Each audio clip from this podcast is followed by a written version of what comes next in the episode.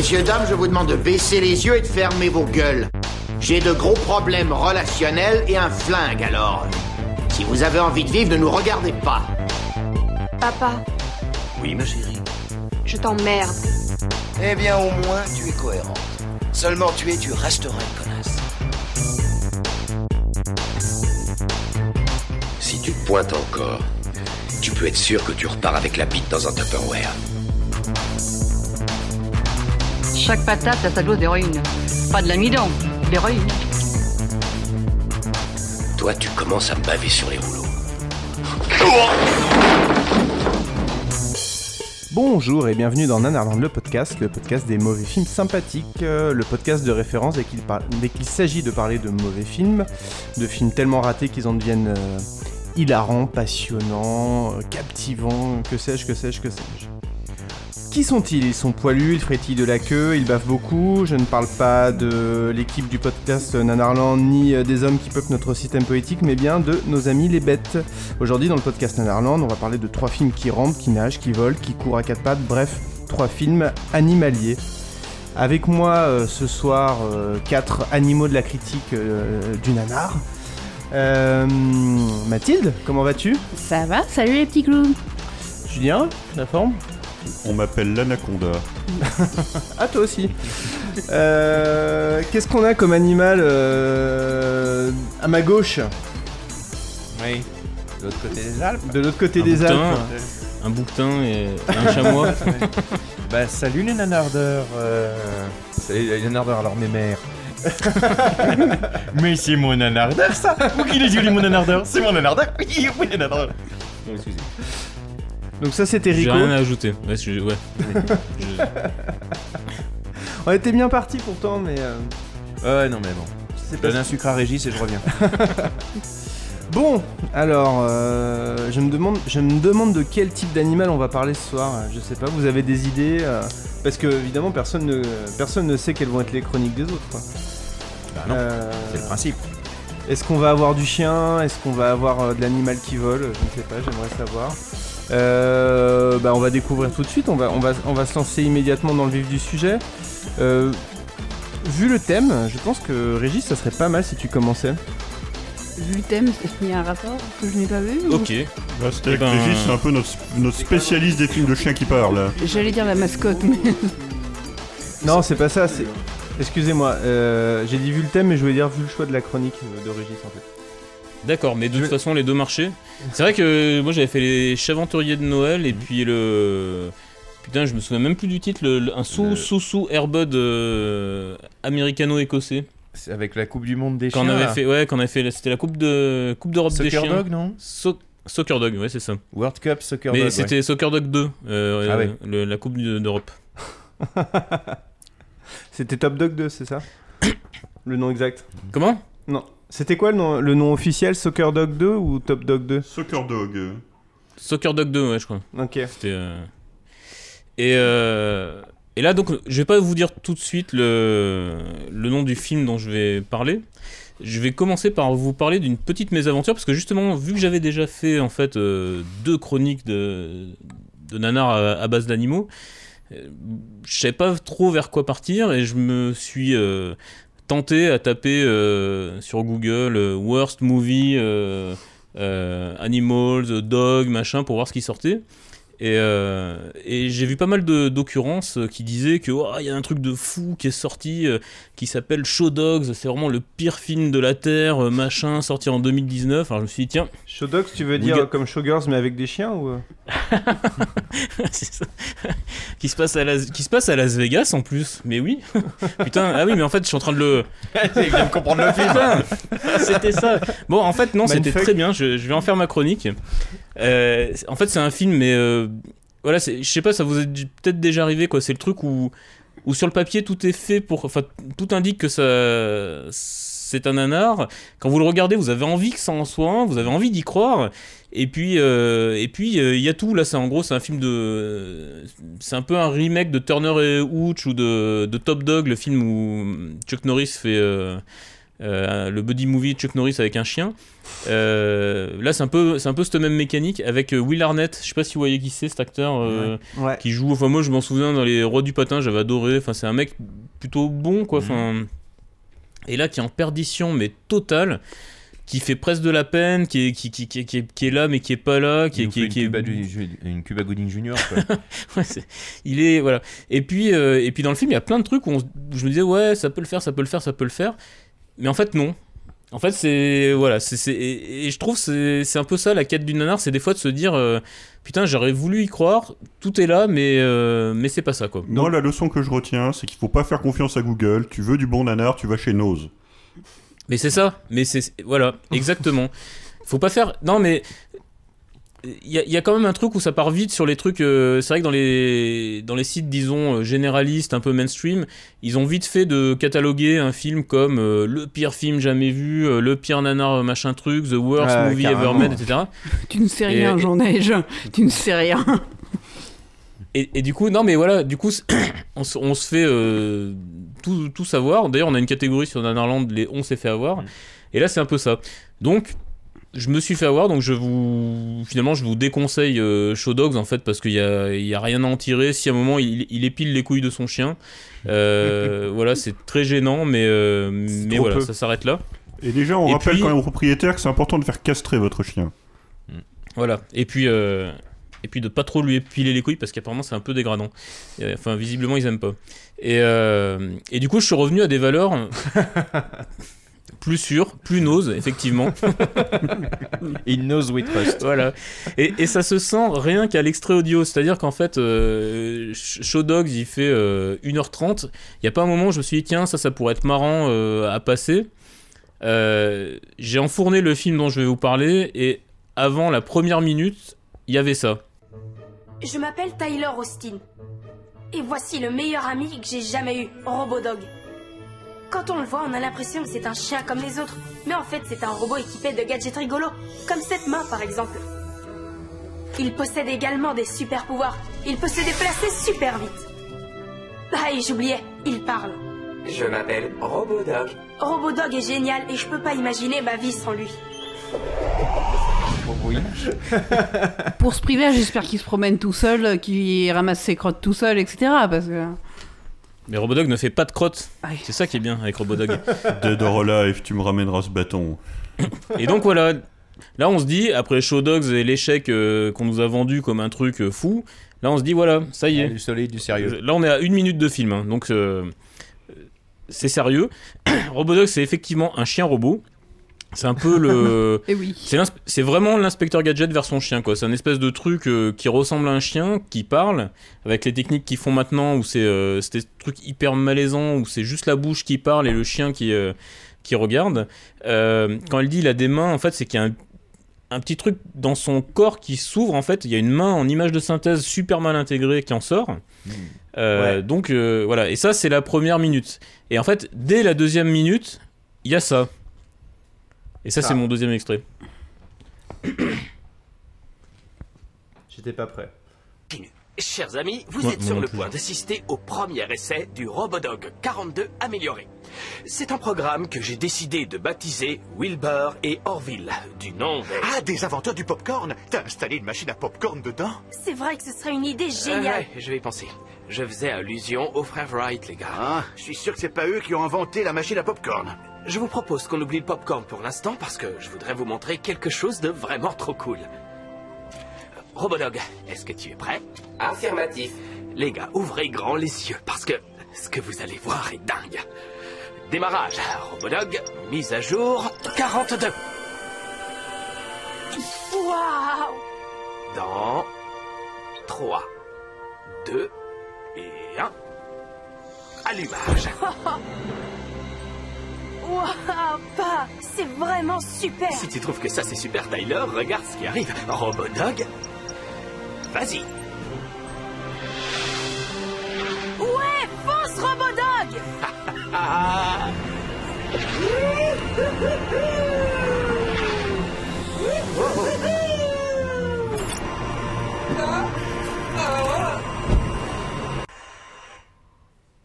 Oui, parce que En fait, c'est pas Robodog, c'est Robodog Airborne. C'est la Ouais. suite de Robodog. Alors je veux bien qu'on fasse un point Robodog parce qu'effectivement cet après-midi on discutait avec Régis.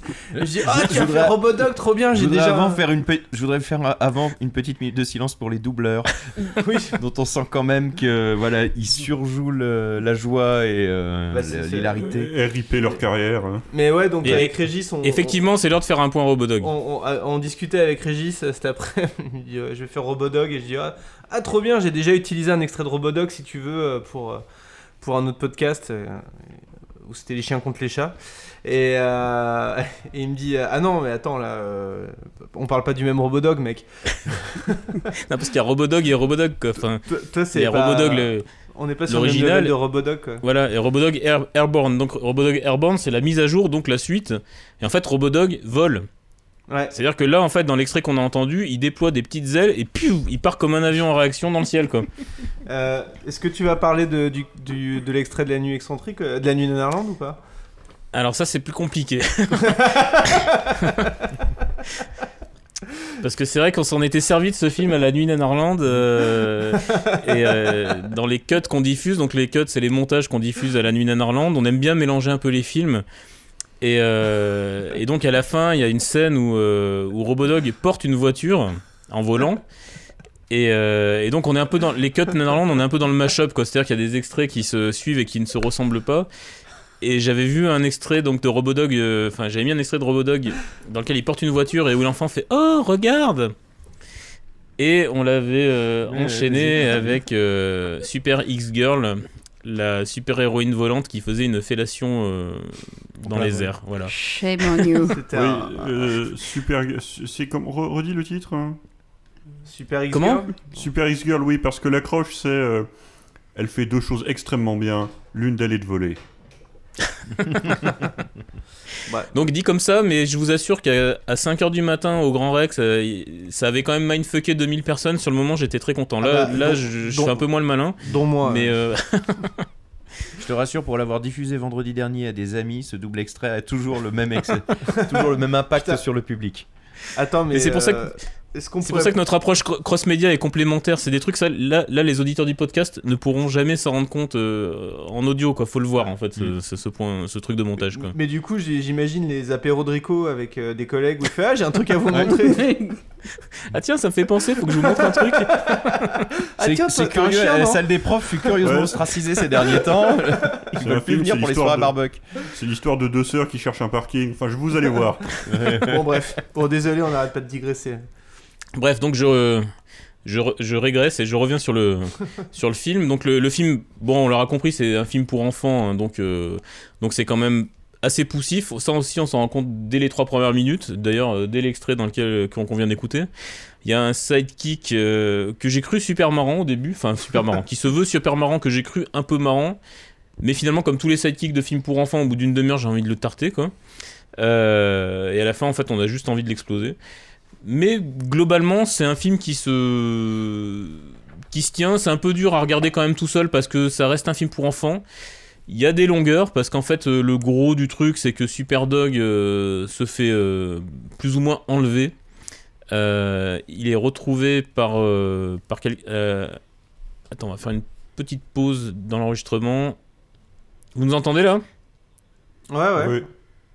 Ouais, parce qu'on a, ça a lagué, donc il faudra Ouais. faire, faudra faire gaffe au montage, il faudra juste euh, couper. Mm. Je reprends. Euh, donc Su- Superdog en fait se fait, en- se fait enlever un peu par hasard. Il perd la mémoire parce qu'il perd sa carte mémoire. Son maître, le gamin, euh, le fils de l'inventeur, le recherche et lui, il se fait adopter par, un, par une petite fille qui tombe euh, red dingue de lui parce que bon bah c'est un chien robot et qu'il est trop cool quoi. Ce qui nous donne une petite scène euh, où euh, Robodog euh, est déguisé en princesse et joue à la dinette avec la petite fille. hein, Et là, ça devient presque un peu chelou quand même. Donc voilà, il y a un petit ventre mou un peu pénible, mais au final, on est quand même devant un truc vraiment de dingue, quoi, parce que il y a quand même un chien avec des bras robots, qui a des visions de robots, qui volent. À un moment, il y a un concours de danse, il danse le hip-hop, il fait un moonwalk.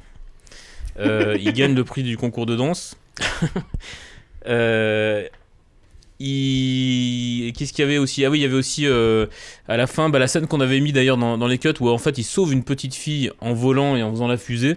Enfin voilà, donc c'est c'est quand même un truc euh, vraiment à voir. On est vraiment là pour le coup dans le vrai gros nanar par rapport à Show Dogs. Donc voilà, moi ça serait mon conseil à, à l'issue de ce cette chronique. Ça serait quand même d'aller euh, chercher euh, plus loin que ce que proposent euh, les gros sites et les machins en disant c'est le pire film de l'année. Parce que là, il y a quand même des trucs. Et quand c'est pas le chien qui vole, il y a quand même des scènes poignantes comme celle-ci qui, euh, qui nous font rester et qui nous font quand même euh, un peu marrer quoi. Alors, tu les as trouvés? Qu'est-ce que c'est que ça? Quoi, chérie? Cette vidéo Ah. Euh. Tu l'as volé, ce chien non, euh, euh, je l'ai pas volé. Je l'ai trouvé et ensuite je l'ai réparé. T'avais dit qu'il était rien qu'à moi. Ben. C'est-à-dire que. Non. Mais comment ça? Euh. Ben, c'est-à-dire. C'est-à-dire que c'est compliqué, chérie. T'es qu'un gros menteur Alors, mon véritable maître, c'est Tyler, n'est-ce pas? C'est lui. Oui. Et j'imagine que je ne m'appelle pas Monsieur Tu es un Spark. Targaryen. Non. C'est Robodog. Pourquoi avoir fait ça? Ça n'avait rien de prémédité. Je. Disons que. J'ai été dépassé par les événements. Je, je voulais juste que ma fille soit heureuse. Mais là, par votre faute, Mais risque j'en veux pas de ce chien du démon, quoi. Parce que qu'est-ce qu'il va faire pour le punir? Il va Donc le voilà, tuer ou... Je, je suis toujours assez fasciné par les voix de doublage d'enfants. Oui, les oui, adultes oui. qui doublent des enfants, qui essaient désespérément d'avoir des intonations un J'ai peu quand, même souvent, juvéniles. j'ai quand même souvent une grosse pensée pour eux, eux et les gens qui, qui chantent les jingles de pub aussi. J'ai toujours un petit. euh, Donc voilà, ça, c'est, ça en gros, c'était l'arc narratif en fait de, de super, euh, de super, euh, de Robodog pardon, qui est adopté par la petite fille. Et c'est le moment où la petite fille apprend que en fait, euh, ce chien appartient à quelqu'un d'autre. C'est pas, ça me rappelle euh, vraiment quelque chose, l'histoire de, de l'animal ou du jouet qui perd la mémoire et qui se fait adopter par un autre, etc. Il n'y a pas exactement Ah. ça dans Toy Story ou... Ouais, ou une dizaine d'autres films, je pense. Mais Ouais, euh, c'est ça. oui, c'est le truc, c'est, le ressort, ressort narratif qui a jamais été euh, fait. Quoi. Enfin, c'est aussi ça, je pense. euh, Et dans Toy. Story, il y a justement là, un moment, je sais plus qui, Woody ou Buzz se retrouve à, à jouer à la dinette justement. Enfin, c'est exactement la même scène, j'ai l'impression. Sans doute. Ah bizarre. oui, oui, oui, oui, oui, oui, oui, oui. Mm. Parce que moi, je pensais aussi à Terminator 3. Enfin, il y a des trucs comme ça qui, euh, Ah qui ouais. me sont revenus euh, en voyant le film. C'est étonnant un film qui s'inspire d'un autre film pour faire un, un autre truc. Mais alors, du coup, euh, juste en deux mots, parce que c'est vrai que je me suis rendu compte ce- finalement ce- cet après-midi qu'il y avait un- d'autres Robodogs. Le, le premier, euh, c'est du même calibre? Ah, euh, ah, ah, pour être tout à fait honnête, le premier, je l'ai pas regardé en entier. Euh, Quoi je l'ai. euh, ouais, Je me casse. sais. Je l'ai- Je je l'ai pose mon je l'ai micro et je me parcouru. casse. euh, je ça l'ai qu'on travaille parcouru avec à des la- professionnels. Je l'ai parcouru à la recherche de- d'extraits euh, rigolos à foutre dans mon podcast. Et d'ailleurs, j'avais aussi mis un, un bon extrait de, des Chaventuriers de Noël. Oh.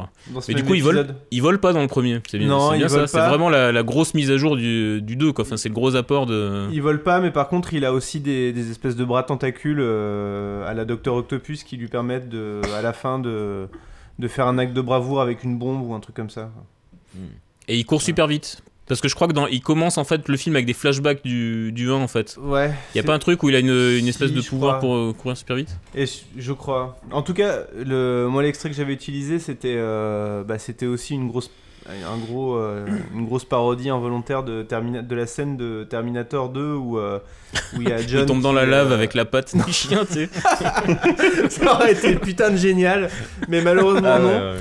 Non, c'était la scène où, euh, tu sais, la scène où John euh, apprend à Schwarzenegger à, se, à devenir un, un homme et, et à plus être un robot, quoi. Ah oui. Il dit, ouais, non, si quelqu'un te fait chier, tu lui dis ça, machin. Et t'as exactement la même scène, genre, euh, non, mais si tu veux vraiment être un chien, euh, il faut que, il faut que tu, tu aboies, euh, bidule, et donc t'as le t'as Robodoc qui fait waf waf, euh, voilà, comme ça, c'est bien. Voilà. Est-ce que, est-ce que dans Robodog Là, le- là, 1, le gros climax, c'est quand même une petite fille qui est suspendue à un toit. Et je l'ai testé, je l'ai regardé quatre fois cette scène aujourd'hui parce que je l'ai montré à des gens juste pour voir des, des gens qui sont pas du tout de, dont mon fils et euh, un collègue de, de boulot. Et ça marche vraiment quoi. Il y a la petite fille qui est suspendue et d'un coup il y a pff, le chien sur réacteur qui arrive et en fait c'est on est à deux doigts du gif animé quoi. C'est presque Birdemic mais en version chien quoi. Donc ça fait un espèce de truc tout euh, tout, tendu qui, qui se déplace comme ça de gauche à droite de l'écran, qui prend la petite fille, qui repart euh, avec ses réacteurs. Donc la petite fille, elle est entre le. C'est tout sur fond vert. En plus, même quand elle est accrochée au, au sommet de la grange, c'est sur fond vert. Enfin, c'est la cata totale. Et après, le chien donc la porte avec ses.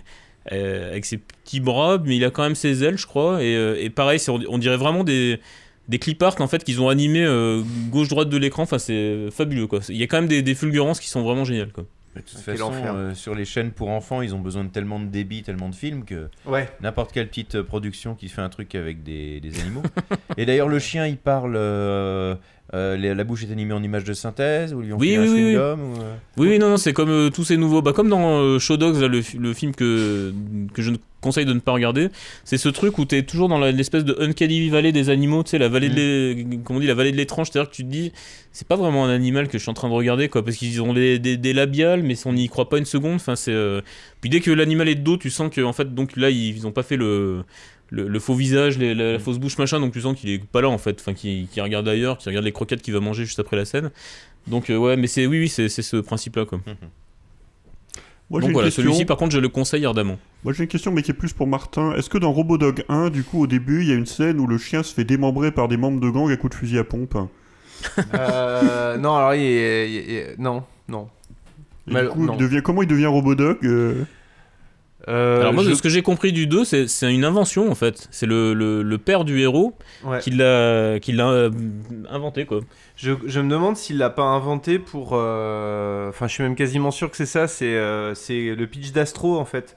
C'est. euh, c'est- le chien était pilote d'essai et Oscar Voilà. Goldman est arrivé et a dit nous pouvons le reconstruire. Non, euh, non, c'était pas ça. Euh, non, Astro Boy, c'est euh, le gamin qui est mort et euh, qui a été remplacé par un robot à son image. Et là, je crois que c'est pareil Ah. dans Robodog en fait. Euh, le vrai chien est mort et du coup, euh, le père, pour, euh, pour faire plaisir à son fils, euh, construit euh, le même chien en robot. Et donc, le- au début, le gamin l'accepte pas en disant non, t'es pas un vrai euh, chien. Ah, c'est un Ouais, peu Pinocchio Oui, aussi. euh, il y a Ouais, ce il y a, truc où le- euh, ouais, il y a ces vieilles légendes scandinaves euh, ou écossaises où tu as les, les trolls qui échangent les, les bébés à la naissance contre un robot et euh, la, la famille élève le robot à la place de l'enfant. Ça, c'est une sacrée bonne légende Mais le écossaise. chien, le chien original, du coup, il est mort tué à coups de fusil à pompe par un gang ou pas du tout? Je crois pas. Ah merde. Non, moi, mais par contre, quand même le... Parce que c'est pour enfants quand même. Ouais, Cela ouais, dit, c'est vrai qu'il y a- il y, a euh, quand même la, la- la petite sensation désagréable de voir un film avec un chien empaillé tout le temps quoi. C'est- C'est c'est- c'est assez awkward au bout d'un moment ce, ce chien où tu te dis tiens en fait il, il est creux, il s'ouvre et dedans il y a des il y a des bras d'inspecteur gadget qui sortent. Enfin c'est c'est- au bout d'un moment c'est bizarre quoi. Ah, bah, Bon. Ça me terrifierait. Enfin, étant petite fille, ton chien n'est pas vraiment un chien. euh, ça, ça- c'est- enfin, pour moi, Oui. c'est un film d'horreur. c'est- Mais ce que Non, tu mais décris, en fait... Effectivement, je l'ai je l'ai montré à mon fils de 12 ans, je l'ai pas montré à ma fille de 5 ans, j'ai pas osé. Je me suis dit c'est c'est quand même bizarroïde quoi. Ce que tu décris, on dirait un peu la technique d'animation de Isle of Dogs euh, de Wes Anderson, mais en raté, quoi. Non, non, non, non, non, non, non, non, non, on ne touche pas à Wes Anderson. Ah non non non non non mais en plus enfin c'est pas trop mal fait mais mais c'est mal fait quoi mais enfin si c'est trop mal fait mais euh, enfin voilà J'adore. mais on n'est pas dans du stop fait, motion quoi pire, quoi. C'est pas du Godfrey non plus, ça va. Bah merci Régis, Euh, merci pour ce double sacrifice. Enfin, C'est quand même. euh, merci ouais j'ai parlé de Show Dogs et je me suis dit qu'il fallait que j'en parle ici parce que en fait j'ai passé une heure et demie devant et je pourrais en parler à personne ce film personne l'a vu personne va le voir le psy, en fait, con de le, garder ça pour toi quoi. ouais il est pas psy, chronicable pour Nanarland il est 70 à chronicable pour 140 la personne enfin le truc il est, je sais même pas s'il est sorti au ciné donc ça m'a fait du bien quand même Mais il y, a- merci, euh. y a pas Popstar aussi? Ah bah après, a plein, c'est sur les chiots qui chantent, et en plus, ils en ont fait genre Ouais. deux ou trois. Ouais. Et il y a le Chihuahua de Beverly Hills aussi, si jamais vous voulez vous faire un Ah peu non, plus mais- de mal. Non mais après, euh, après il y en a plein, il y en a plein. Euh, J'en aurais un en reco euh, d'ailleurs à donner. Moi aussi. je- un bon, un bon film. Pareil. Ah. Presque. Peut-être que ça sera le même. Quand tu me regardes, tu trouves pas que je ressemble à un canton suisse? Profil d'une neutralité absolue, regard clair et franc, front qui n'est pas fuyant. Toi? T'es le roi de la dissimulation. Je suis professionnel, c'est tout. Tu devrais l'être davantage. Euh, Rico, est-ce que tu te sens d'enchaîner? Oui, oui, bon, bien sûr. Euh, Euh, donc, euh, bah, moi j'étais un petit peu embêté parce que tu m'avais dit qu'il fallait faire un film avec des animaux, mais j'avais pas le droit de prendre des requins. Oh, j'avais rien dit, moi. Donc, euh, bon, Ce qui a alors- éliminé 98% de. Donc j'avais, ce qui finalement, je, me suis aperçu qu'en fait, j'avais pas vu d'autres films, euh, pas vu de films de requins, enfin sans requins depuis environ 3 ans.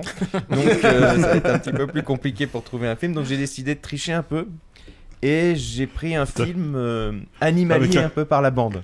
Avec un crocodile, quoi. C'est ça que t'es en train de nous dire. non, non, non. Non, non, non, j'ai, j'ai essayé de prendre un film qui, qui s'inspire en fait, qui réunit les deux créatures les plus retorses et les plus cruelles de l'univers, hein, qui sont le chat et la femme. Oula. Putain. Je le vois. Juste au moment où on commençait à récupérer un peu une audience féminine et, et Oui, féline aussi. Parce Donc que- évidemment, vous avez compris que je parle de Catwoman. Tu parles pas mal des chats, d'accord Avec Ali Berry, Sharon Stone, Lambert Wilson en 2004. Je voilà, j'ai pas été chercher bien loin, j'ai été chercher quand même un petit peu bah, du, du classique, hein, même si je vois poindre une légitime satisfaction nationaliste, puisque cette production hollywoodienne de grand standing a été exécutée dans tous les sens du terme par un petit prodige français du cinéma. je veux parler bien entendu de Jean-Christophe Comard, dit Pitoff. Vidocq est mort Pardon, c'est l'autre. Euh, donc Pitoff, hein, vous vous rappelez peut-être de ce génie visionnaire qui nous avait offert euh, Vidocq, le premier film intégralement fait- filmé en numérique, avec des filtres de couleur dorée qui donnent l'impression que le film est tourné dans une analyse d'urine, avec des raccords vrais à la s'en souviennent. Alors, mais les vrais euh, savent Oui, aussi qu'il a le même, euh, le même chef-op que, euh, Thierry Arbogast. que Genève. Voilà, c'est c'est Philippe Caro qui est à la manœuvre aussi. Euh, et je pense que Philippe Caro a un défaut optique qui lui fait voir le monde euh, en jaune totalement, quoi. Donc, euh, Ouais, ouais, puis, Mais sa euh, balance des blancs, elle est un peu déréglée. ouais. Et puis donc euh, bah, la photo était aussi faite euh, pas mal par Thierry Arbogast, donc euh, il y a, peut-être un petit peu de ça. Alors bon, euh, c'était quand même donc un, un film qui a traumatisé euh, pas mal une génération avec ses raccords à la serbe.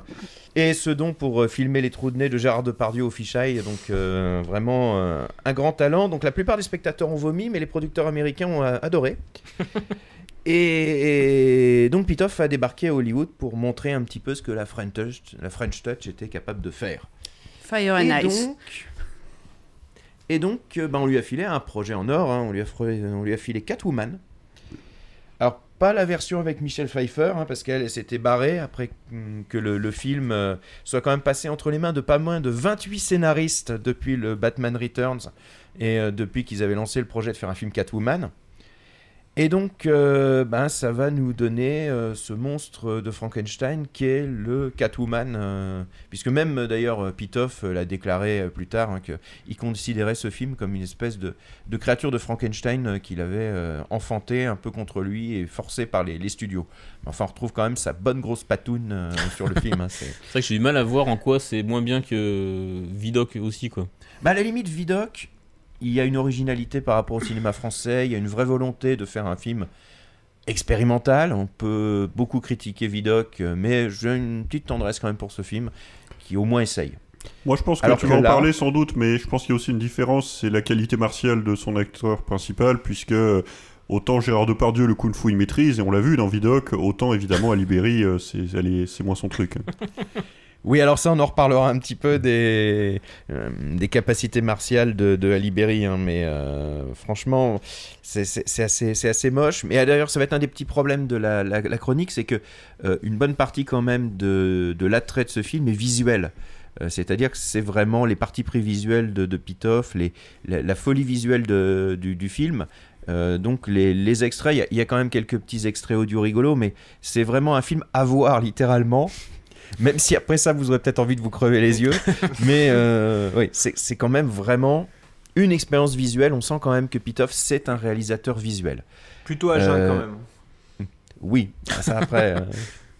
Alors, bon, l'histoire, je vous la fais vite. hein, c'est euh, alors bon, euh, on n'en a rien à battre de Seina Kai hein, parce que même s'ils ont les droits, ils n'ont pas voulu les, les donner pour ce film. Donc, Ali Berry ne sera pas Selina Kai, elle sera Patience Phillips. Phillips, je sauté de cache. Exactement. je me doutais bien que quelqu'un la ferait. Donc j'enlève ma troisième page de, de notes. euh, voilà. Euh, donc elle, qui bosse un peu comme une, euh, comme une esclave euh, dans une grande société de, de cosmétiques euh, donc Heather Cosmetic, euh, qui, va, qui est dirigée par, euh, par Sharon Stone et plus particulièrement aussi par son mari, George Heder, qui est interprété par Lambert Wilson. Alors Lambert Wilson, visiblement, euh, Pitoff a, vu les Matrix, il a bien aimé le mérovingien et il a fait bah, Lambert, il a plus de mérovingien. Tu me fais plus de mérovingien et tu me fais des spasmes sur le visage et tu donnes tout ce que t'as. Mais vas-y Lambert, tu donnes tout ce que t'as, comme on va l'entendre sur le premier extrait. Mais qu'est-ce qui ne va pas chez vous, Phillips? Vous n'avez jamais livré les maquettes. D'ailleurs, vous ne savez même pas où elles sont, et vous ne savez pas où elles sont parce que, et là je vous cite, vous ne vous en rappelez pas Votre incompétence est stupéfiante. Hein? Est-ce qu'au moins vous écoutez ce que je vous dis? Donc ouais, euh, ils ont repris un petit peu l'idée du film de Burton à la base parce que, en gros, euh, Patience Phillips va découvrir. Je sais où tu te caches. Je crois qu'on va y avoir droit pendant toute la chronique. hein. On paraît bien parti. Ouais. ça égaye le film, hein, c'est déjà ça. Donc, Ah bah là, quand Lambert Wilson, il l'a dit, Patience moi, j'ai dû me retenir. Phillips- Patience Phillips donc découvre les malversations de la société de son, de son patron, qui veut lancer en fait une ligne de produits, euh, Bowline, euh, qui est une espèce de crème de jour euh, qui doit, euh, on va dire, prolonger la jeunesse éternelle de, de celle qui l'utilise, mais qui a des effets secondaires un petit peu dégueulasses et qui va notamment euh, bah, accélérer le vieillissement si on arrête d'en prendre, et sinon, si vous continuez à en prendre, bah, vous transformez progressivement en une espèce de, de super Sentai avec une peau résistante et une force super accrue. Donc, euh, visiblement, les scientifiques de la boîte euh, sont un petit peu emmêlés les pinceaux. Elle découvre ça, elle devient la femme à abattre. C'est-à-dire qu'en euh, fait, les il a mélangé de- le scénario du Burton et le scénario de l'origine de Clayface dans les dessins animés Bar- Batman. Le peu, recyclage est fort hein, chez cet homme. 28 scénaristes, euh, les mecs, ils sont. euh, Bah, oui, 28. C'est plus un scénario, c'est un gangbang à ce niveau-là. Mais bon. Tu t'enlèveras toutes les blagues sexistes au montage, Martin, la chronique elle fera Bah, 2 j'ai- minutes 30. Bon, alors j'enlève aussi la page 4. Et si vous aimez les chroniques de Rico, n'oubliez pas de retrouver chaque parade tous les mois. Chez les grandes gueules avec Pascal Pro. Bientôt dans votre scandale Twitter préféré. Bientôt sur RMC. Euh, donc oui, euh, elle a découvert des choses qu'il fallait pas. Euh, évidemment, euh, Lambert Wilson va envoyer ses sbires euh, pour liquider Patience Phillips. Qui, excuse- juste, je- je- qui s'en débarrasse Ouais, J'aimerais Vas-y, juste me vas-y. mettre dans la peau de quelqu'un dont le métier est sbire de Lambert Wilson. Je veux dire, t'es quand même en bas de l'échelle, je veux dire. Enfin, tu vois, tu peux être le sbire de, de Two-Face, le sbire de Mr. Freeze, le sbire du Joker, le sbire du Pingouin. Non, toi, t'es sbire de Lambert Wilson. Ouais, il y a toujours pire qu'être sbire de Lambert Wilson. hein. Tu peux être sbire de Christophe Lambert. quoi. Mais bon. Oui, enfin, ça, c'était Euh, dans Vercingétorix et on a dit ouais. qu'on n'en parlait pas. Alors, donc, elle est liquidée en fait par les sbires du patron qui bah, la balance dans les égouts en fait, qui la, la noie dans les égouts, ce qui est quand même une belle, parafol- une belle parabole du film.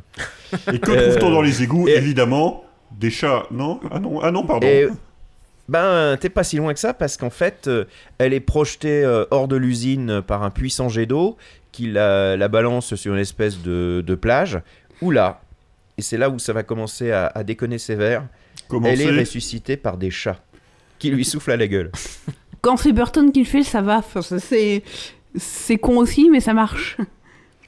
Bah, C'est-à-dire que d'un côté, t'as as un gars qui a un peu de poésie. qui- Ouais, qui et de l'autre, t'as le- des chats avec le- les yeux verts en image de synthèse. Ah ouais.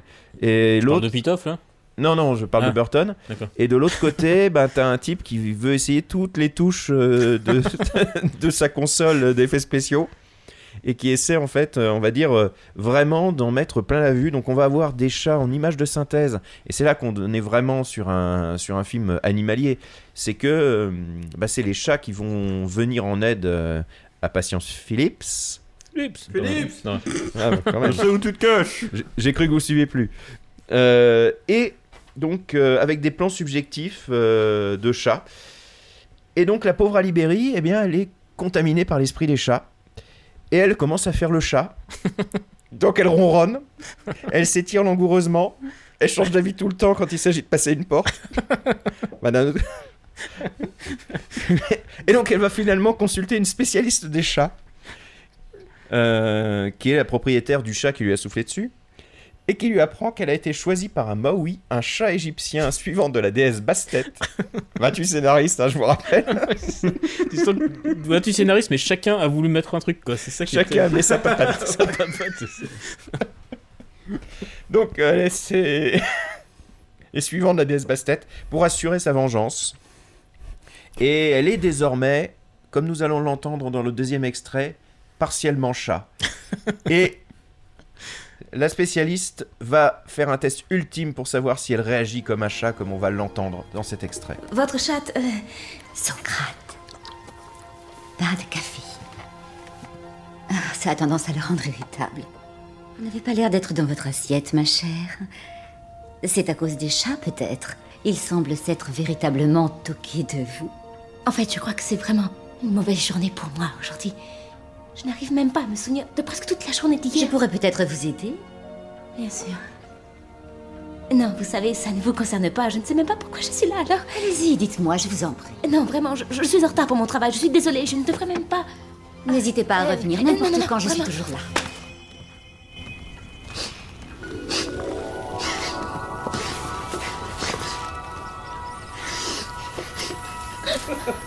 C'est de l'herbe à chat.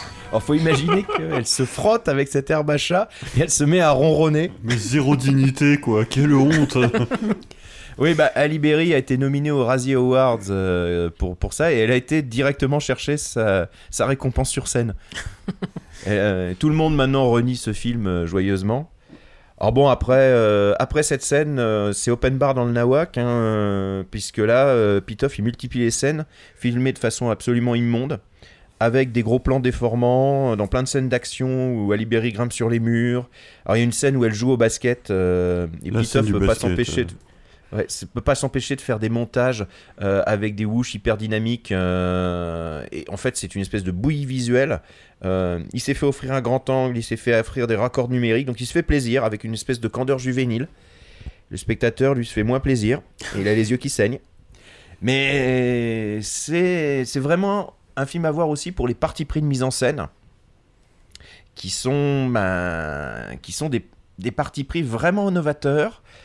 Et en fait, c'est un petit peu à montrer dans les écoles de cinéma pour montrer tous les mauvais choix qu'il faut faire quand on, quand on veut dynamiser une scène en rajoutant le maximum d'effets m'as-tu vu, euh, de tourner la caméra un petit peu dans tous les sens. Alors, c'est vraiment le, le gros problème de, de Pitoff, c'est vraiment la question du montage.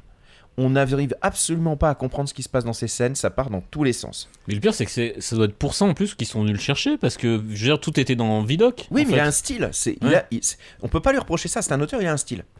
Tu veux dire Mais que le montage problème- était charcuté? Un petit peu. oh, ne me lance pas. mais euh, ouais, ouais, donc. Alors, le, le seul truc quand même qui est un petit peu, bah, qui sauve un petit peu le film. C'est le générique de fin. il y a ça. Ah, Alors, si vous rappelez, si vous vous rappelez un petit peu de, de Michel Pfeiffer dans le Catwoman de Burton, était un peu chargé d'érotisme quand même avec sa combinaison latex, euh, avec, elle prenait quand même des pauses. Alors, Pitoff s'est dit, on va reprendre un petit peu cet érotisme, mais on va pousser légèrement le curseur. Mais je me rappelle qu'il y avait un. C'est un des premiers bad buzz internet. euh, Ah ouais, le costume Le de- costume d'Alberi dans. euh, En fait, c'est une chaudasse en en cuir quoi, le film. C'est hallucinant, elle roule du cul, elle joue les aguicheuses. On en a mal pour euh, Ali Berry, hein. Moi, j'ai rien contre Ali Berry euh, en bikini. Hein. C'est-à-dire, je suis quand même le seul qui a acheté le Blu-ray 4K d'Opération Espadon juste pour voir Ali Berry se faire bronzer les seins. Et pour la coupe de douille aussi de, de John Travolta. Mais là, franchement, on est gêné pour elle parce que clairement, tu as le male gaze de- du réalisateur qui la suit, euh, qui lui fait prendre des pauses. Elle combat euh, Sharon Stone, qui a l'air d'en avoir rien à foutre. Mais elle est, en, elle est en nuisette un moment. Et elles se bastonnent, elles se prennent aussi un petit peu, évidemment, comme ces combats de femmes, elles vont se faire un petit peu des papouilles lang- langoureuses. Euh, Est-ce est-ce qu'elle feu là un moment? Ah mais elle dit en anglais parce que j'ai vu la version française et la version anglaise. Elle dit bien entendu que c'est un plan parfait. Donc elle nous fait tous les trucs de chat. Comme vous allez l'entendre d'ailleurs, quand elle va au bar, elle fait les trucs typiquement de chat, comme on va l'entendre sur le troisième extrait, quand elle doit choisir une boisson, pour bien montrer que c'est un chat, tout en étant un chat classe. troisième extrait. Qu'est-ce que je vous sers? White Russian, sans glace, sans vodka, sans.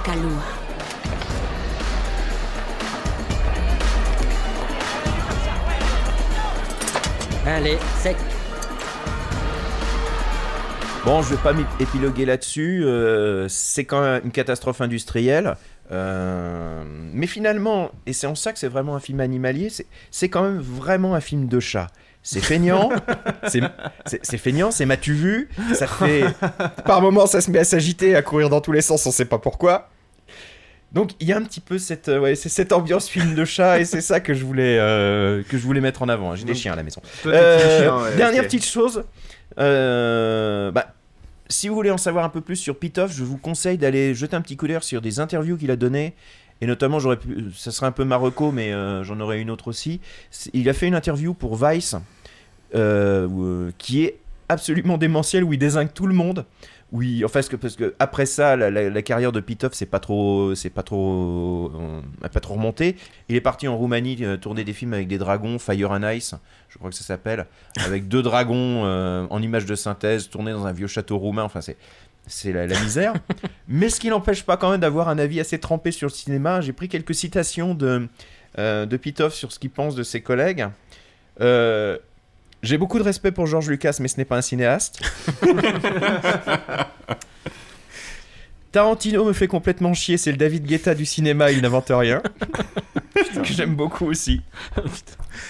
Et alors, la dernière m'a beaucoup fait rire. Mad Max euh, Fury Road, c'est mal joué, mais t'as au moins l'impression d'aller voir un spectacle du Cirque du Soleil avec des bastons de camion. Mais Ah, ce que j'adore, c'est la, la, c'est pas faux. la prétention des réalisateurs français, parce que t'as Mathieu Kassovitz aussi qui a dit que Mad Max Fury Road euh, c'était de la merde et que euh, c'était que de l'effet numérique, il n'y avait pas de boulot derrière, quoi. Ah Bah oui. Ouais, ouais, ouais. Oh merde, Mathieu, non.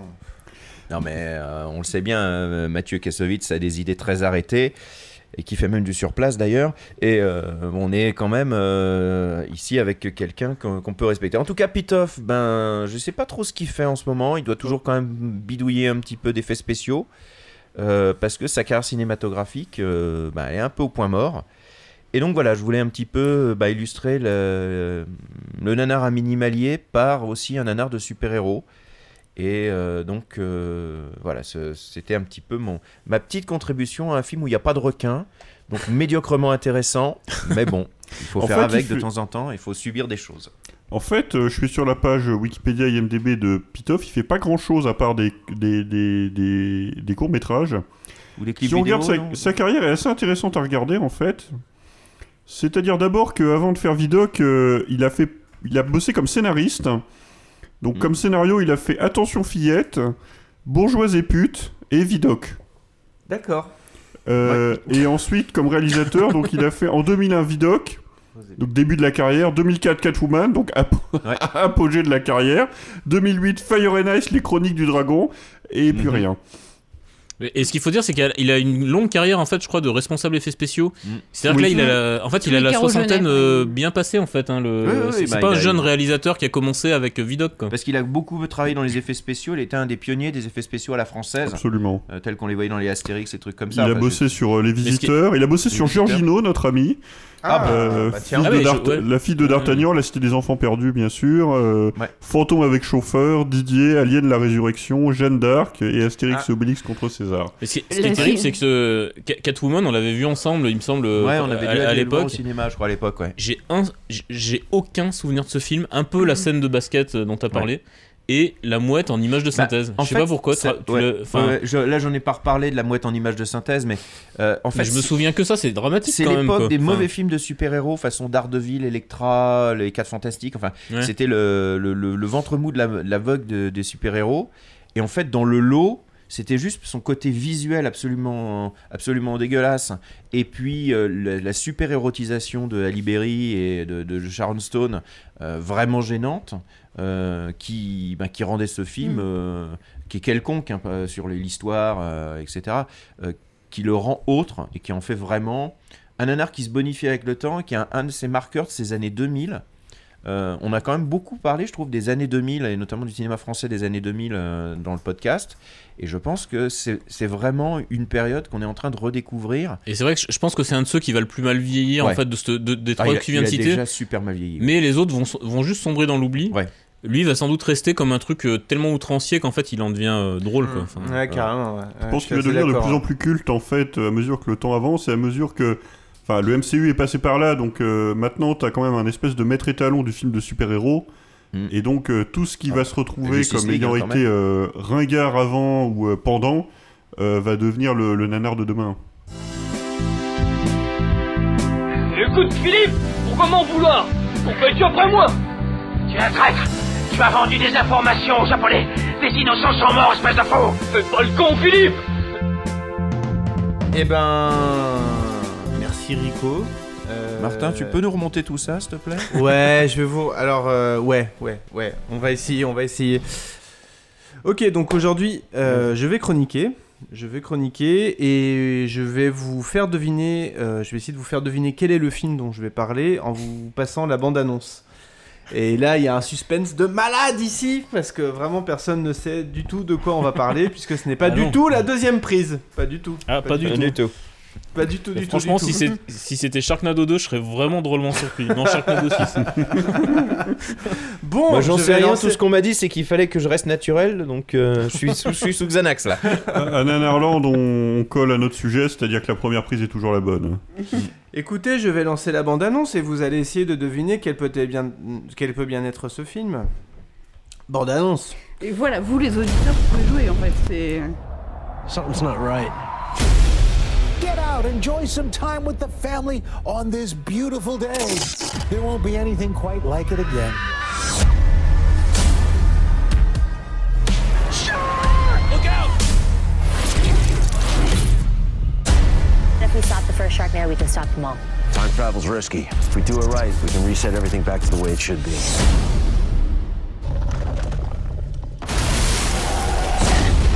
Welcome to prehistoric times. Finn! I know this is extremely confusing, but we're all very much alive. Look out! Where are we? Welcome to Merlin's castle. There's a Sharknado coming. Dragon sharks? Oh non, tu n'as pas fait ça, tu n'as pas pris un film de requin Mais si Richard. Euh, J'ai le droit Ah non Hein C'est pas parce que t'as un podcast sur les requins que je peux pas en parler Oh mais oh, je vais te faire un procès Vous n'avez pas le monopole du requin, monsieur Tribouillot. D'ailleurs, ouais, mon podcast va s'appeler Squall Défilé, tu vas voir. Ok, donc euh, vous l'avez peut-être reconnu, euh, il s'agit de Sharknado 6, euh, The Last Sharknado, comme, euh, un peu comme The Last Jedi, parce qu'il y avait The Last Jedi qui était sorti il y a pas longtemps, puisqu'il y avait déjà eu un Sharknado 4 qui s'appelait The Force Awakens, The Force Awakens, et là c'était le moment où Rico disait euh, bah, moi ça me fait marrer. Bah oui, je, je reconnais, ça m'a fait marrer. Mais moi, je viens de la comprendre en fait. Ouais. D'où Ah oui. l'utilité de faire des deuxièmes prises en fait. Euh, pourquoi j'ai voulu parler de Sharknado alors que objectivement c'est pas, c'est- c'est- c'est- enfin on est tous d'accord euh, ici je pense pour dire que c'est pas vraiment du nanar.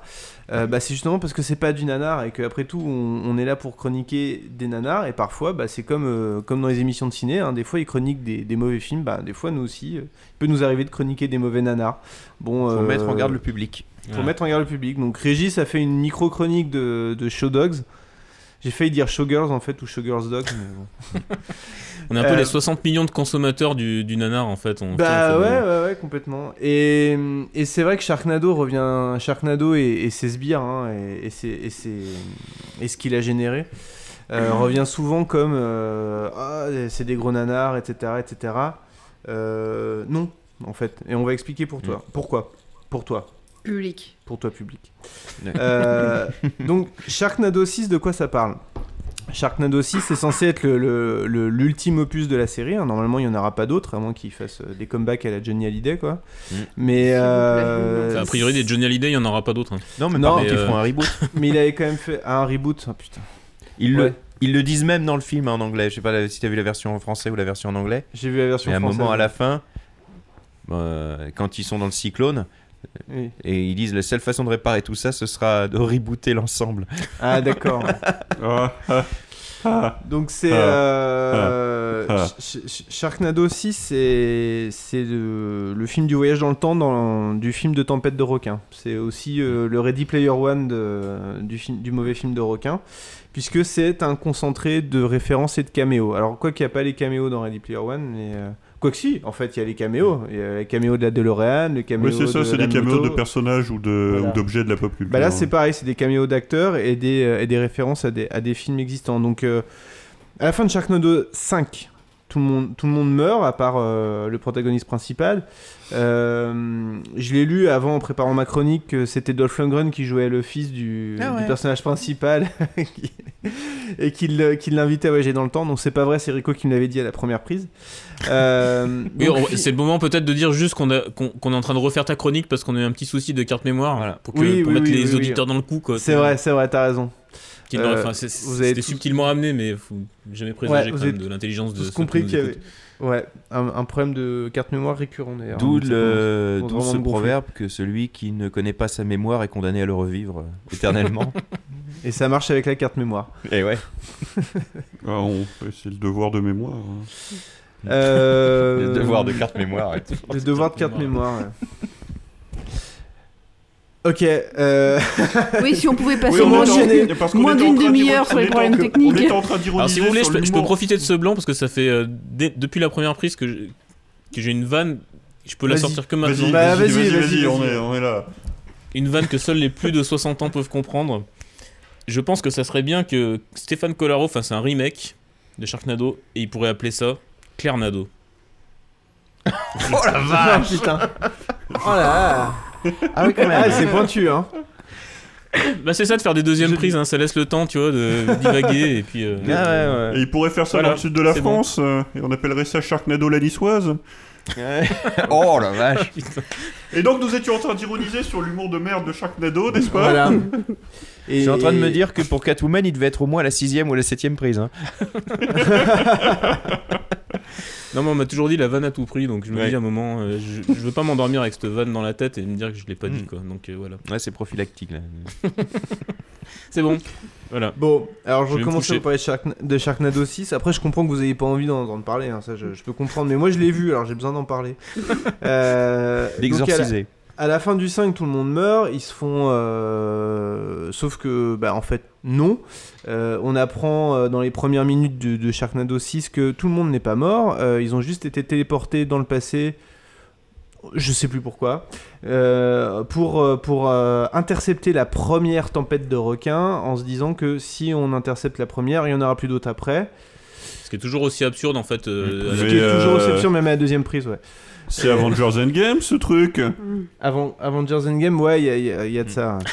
Non mais il n'y a pas un peu de ça, c'est carrément ça. Alors pour le coup, oui, c'était oui, ça précédait. c'est- très vrai, euh, hein. Ouais, non mais que- d'accord, non mais euh, moi je, moi je, Alors, c'est beaucoup pas, c'est pas anodin ce truc. Il y a, y a un complot là-dedans. On a soulevé un Alors, truc. si- je puis me permettre, l'une des 46 000 grosses rêves de Sharknado 6, c'est quand même Retour vers le futur. hein. C'est- C'est c'est appuyé, euh, c'est appuyé très très très lourdement. C'est limite si on n'a pas la, la- la musique d'ailleurs. Enfin, ils l'ont pas mise parce qu'ils n'avaient pas les a droits, des- mais Est-ce qu'il y a des blagues sur le cul de Chris Evans non, il n'y a pas de blague. Ok, sur le alors Chris quand même, Evans. ils ont pas tout copié. Euh, par contre, il y a, euh, bah, y a, y a des, des scènes de Jurassic World qui sont complètement euh, re- recyclées intégralement, comme euh, le, le, le squale géant qui sort de l'eau et qui gobe un dinosaure, ou bah, les dinosaures qui courent vers la, la falaise et qui tombent. Voilà, c'est ce, ce- ce genre de truc. Il y a aussi Finn qui slide sur un, un dinosaure euh, comme dans Les Pierres à Feu. Bon, bref. Et euh, bah, tout, ce beau- tout, tout, tout son crew était euh, réuni à la préhistoire. Euh, pourquoi, comment, on sait pas, on sait pas trop, puis on s'en fout un peu en fait, parce que parce que c'est Sharknado et que c'est hashtag Sharkna- Sharknado et qu'on est là pour rigoler et que vous voyez, on vous fait un mauvais film, donc c'est normal si c'est mauvais. voilà, donc c'est l'ambiance. Donc le donc en gros, bah, Sharknado 6, It's About Time, euh, parle de voyage dans le temps. Donc ça va être d'abord passage à la préhistoire. Le passage suivant, ça va être euh, au niveau de, ça va être au Moyen Âge, donc euh, en- un mix entre les légendes arthuriennes avec une épée tronçonneuse Excalibur dans un rocher sorti, etc. par le par Finn. Est-ce que le mec Et- écrit euh, Montjoie Saint-Denis que trépasse si je faiblis Non, mais ça aurait sûrement été mieux. tu vois, tu vois, ils ratent les bonnes références. Mais ils font les références de merde vois, à la con, mais ils ratent les bonnes. Je reviens sur ce truc de d'épée tronçonneuse en fait, parce que c'est très. euh, c'est- déjà une épée tronçonneuse, c'est C'est très Warhammer 40 000. Et euh. justement, tu vois, c'est typiquement le genre de truc, si tu, en l'écrivant, tu peux te dire ça peut être super drôle en fait, mais Oui, c'est parce que comme tu le dis, c'est cool. Mais c'est ça en fait, c'est que c'est c'est des trucs qui pourraient être cool en fait, mais qui le sont pas parce que c'est un espèce de robinet d'eau tiède permanent, de, de, de blagues qui se répètent sans arrêt, de morts qui se répètent sans arrêt, avec toujours un- un- euh, sempiternellement le, le même schéma, c'est-à-dire euh, euh, quelqu'un qui fait le gugus, ah il y a une Sharknado qui arrive, ah mais je m'en fous, et hop il se fait gober quoi. Enfin, Non, mais ce que tu le décris temps, avec le temps, les, le temps. les références en permanence, ça me fait avoir des flashbacks assez désagréables de Spartatouille. Et Oui. toute cette série de parodies à la con Bah, qui on- sont sorties à l'époque. On, on va en, pa- on va en parler après quand on va un peu élargir sur la notion de mockbuster justement. Et alors euh, là, on a dans les- dans l'époque euh, arthurienne, on a le slash Game of Thrones parce que c'est vraiment la, la copie conforme de Winterfell. hein, Ça ressemble Ouais, énormément, sauf Game que c'est Game of Thrones en Roumanie quand même. voilà. Parce qu'il y a des mecs qui font euh, on en a gros. Non. Toujours pas les bonnes références, ils ratent les gags, les mecs, ils ont Ouais. des bons gags, ils font les mauvais. Ils, ils y sont pas. Euh, ils y sont pas. Euh, ouais, parce que tourné en Roumanie pour 3 millions de dollars avec euh, la moitié du budget du film qui a été englouti par les deux acteurs principaux. Bah, du coup, on parle de, Cha- de Vercingétorix maintenant ou... Ah non, pardon, toujours Sharknado 6. Oui, Toujours. Sharknado 6. Euh, faut savoir que les acteurs de Sharknado, les deux, les deux stars de Sharknado, ont été payés plus que Gal Gadot pour son, son première apparition en Wonder Woman, quand même. Ce qui en dit surtout beaucoup sur Wonder Woman. plutôt, euh, ouais, Putain, oui, c'est quand même. euh, oui, ça calme. Bah, pour, ouais, pour Ian Zering et Tara Reid, bah, c'était quand même les trucs qui a relancé un peu leur carrière et qui leur a permis de s'acheter leur place tranquillement à la maison de retraite et euh, de pouvoir euh, finir leur carrière sans trop de problèmes. Quoi. Je pense que c'était le jackpot inespéré. Ouais. Ah bah ça c'est clair, ouais. Alors le- l'époque médiévale du film nous permet d'a- d'apporter le premier euh, d'une longue série de caméos et c'est euh, Neil deGrasse Tyson qui, euh, qui fait euh, Merlin en fait. Donc, Tu couperas les, les bruits de soupirs et de fesses-palmes au montage, du coup? Parce que sinon, j'ai peur que ça, soit- que ça soit assez chiant à écouter. Euh, Non. Bon, d'accord. J'infligerai. Neil, Neil deGrasse Tyson, pour nos, nos auditeurs les plus, les plus francophones, euh, C'est le boxeur. C'est le Fred et- Voilà, c'est ça. C'est le Fred et Jamy euh, américain, quoi. C'est le, c'est le spécialiste science euh, américain. D'accord, En fait, Michel Chevalier. Voilà. En fait, euh, la plupart des. euh, Enfin, ah, la différence, c'est qu'il est vraiment docteur en astrophysique par rapport aux autres, en fait. Ouais. Ah bah, comme euh, les Bogdanov alors. C'est ça. Non, on a dit vraiment docteur. C'est une fusion des Bogdanov et de Fred et Jamy. En fait, Mhm. c'est la plupart des caméos. j'ai- remarqué ça en les listant un peu. Sont vraiment des caméos euh, télé principalement en fait. Euh, parce que c'est ça surfe, enfin c'est des films télé. C'est vrai que c'est, on aurait pu ne pas en parler parce que on essaie plutôt de parler des films de cinéma, mais bon, on a, on a quand même bien dévié. hein. Je, je pense que Robodog est pas sorti en salle non plus. T'en sais rien d'abord. Peut-être qu'il a été tourné en IMAX. Et, euh, Et s'il n'est pas sorti en salle encore, peut-être qu'un jour il sortira en salle à la nuit C'est hyper nanarlande. pédant, mais- Un jour il, sera- il aura peut-être droit au grand James Cameron Robodog. veille à la restauration 4K de Robodog, euh, image par image. Et euh, donc, dans, dans, donc dans ce Winterfell euh, slash euh, Camelot, euh, qui fait très Camelot évidemment, euh, c'est comme dans tout le film, c'est fond vert, fond vert, fond vert, fond vert. Euh, Régis a critiqué le fond vert de Robodog à juste titre, mais je pense qu'il y en a beaucoup beaucoup moins que, que, que, que dans Sharknado. Et, et là, en fait, c'est mon seul extrait un peu rigolo que j'ai à vous passer. C'est que donc on est, dans la légende arthurienne, donc il y a Merlin qui est interprété par Neil deGrasse Tyson. Et il y a la fée euh, Morgana, donc euh, pour ceux qui connaissent un peu la légende arthurienne, c'est euh, une méchante fée. Enfin, gentille méchante, elle est un peu ambivalente. Elle est interprétée dans, dans Sharknado 6 par par un drag queen euh, connu de la télé américaine parce qu'il a fait l'émission euh, euh, Ru- euh, RuPaul's RuPaul, Drag voilà, Race, hein. Drag Race, et qui répond au doux sobriquet de Alaska Thunderfuck. Et, et soit dit en passant, c'est un des meilleurs acteurs du film. Oui et non. Euh, on va, on va s'en rendre compte tout de suite euh, à, à- à l'oral. Alors, c'est c'est la version française, mais pour le coup, la version française est assez, assez euh, fidèle à la version euh, américaine et on, on entend un peu sa voix dans le, dans le trailer, dans, euh, dans la version originale. Me revoilà Morgana Oh, Seigneur Winter, comment tu vas? T'es toujours aussi... Oh, banal. Franchement, je suis un 10. Et toi, t'es un 1392. Je croyais que Merlin t'avait envoyé sur la terre des morts vivants. C'était complet. Je peux entrer? Absolument pas. Pousse-toi de leur chemin, un Sharknado arrive Exactement. Écoute, ta stupide croyance en la science n'est pas assez puissante pour l'arrêter. J'ai la magie de mon côté et une potion qui peut arrêter ces requins. Si vous me laissez me joindre à vous, on peut régler ça vite fait, bien fait.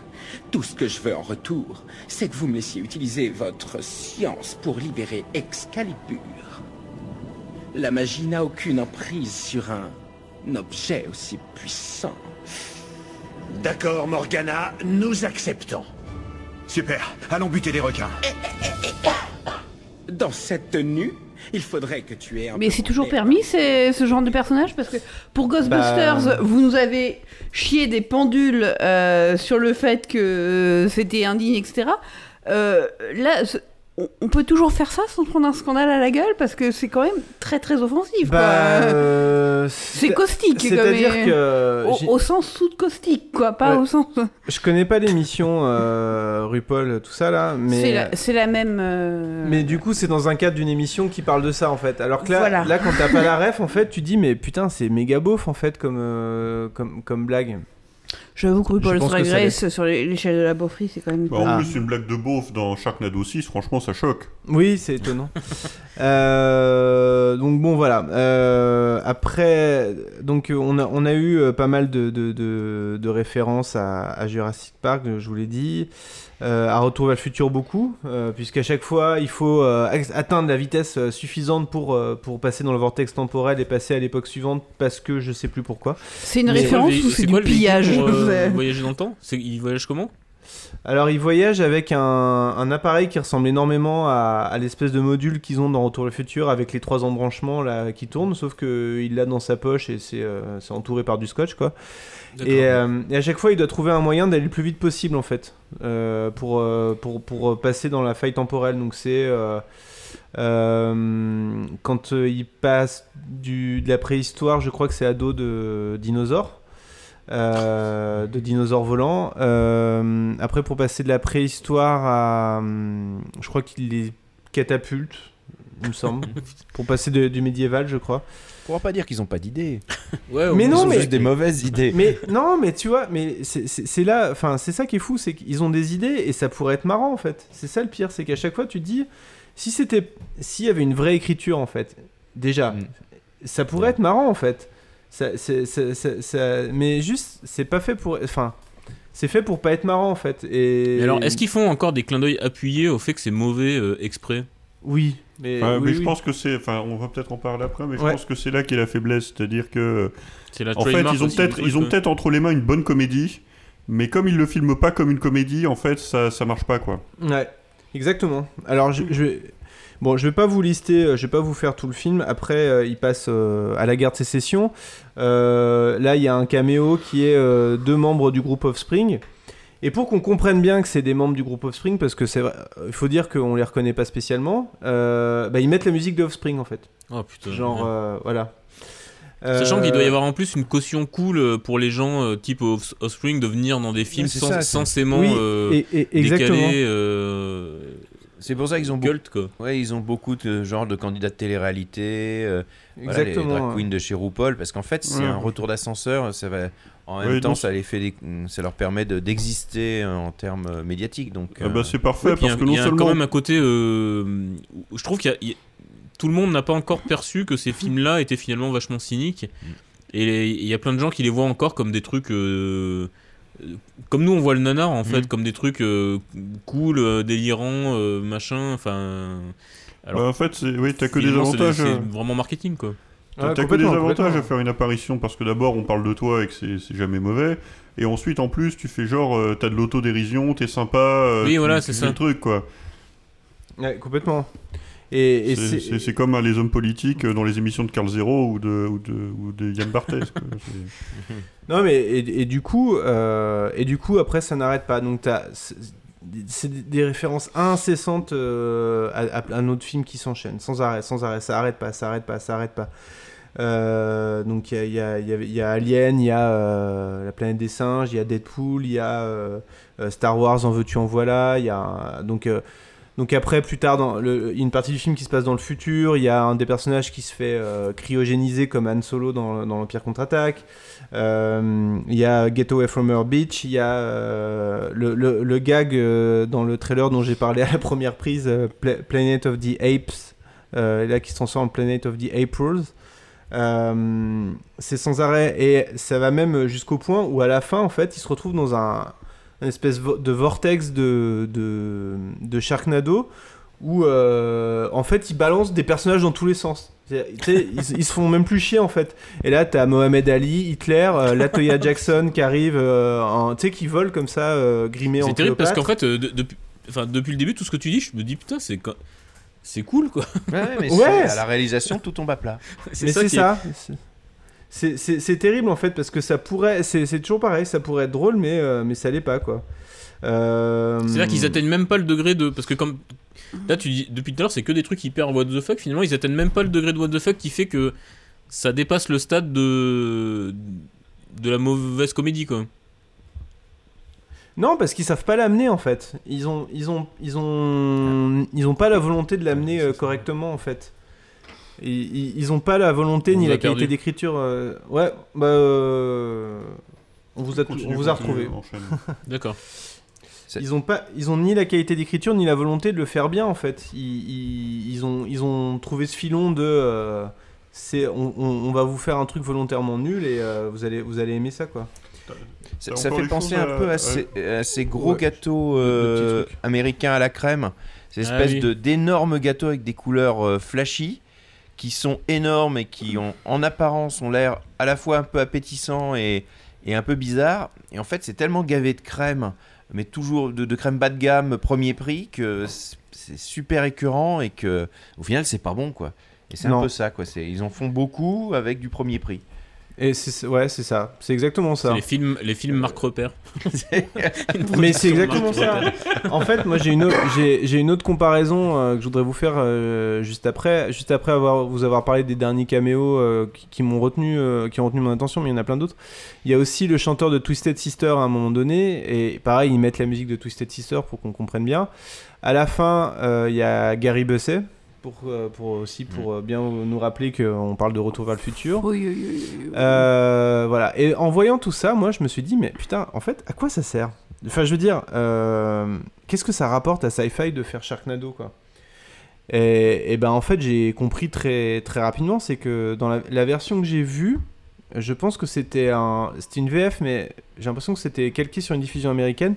Et t'as une putain de coupeur de pub toutes les 10 minutes. Mhm. Et t'as euh, apparemment 4-5 millions de personnes qui regardent le, le film quand il Mais- sort sur Sci-Fi.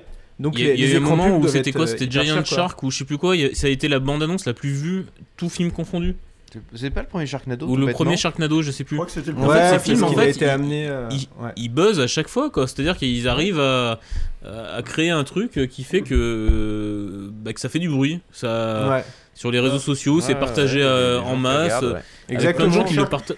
Avec plein de gens qui le partagent au, pro- enfin, au premier degré en disant Eh, regardez, enfin, nous, c'est un truc, c'est un, c'est un peu calmé maintenant, mais c'était un truc récurrent, genre Ah, Nanarland, bah, vous avez dû voir Sharknado, Sharknado 2, et en fait, on est obligé d'expliquer justement ce que tu es en train de faire là. Non, mais justement, euh, c'est pas vraiment notre cam et tout. Et en fait, je crois que ça.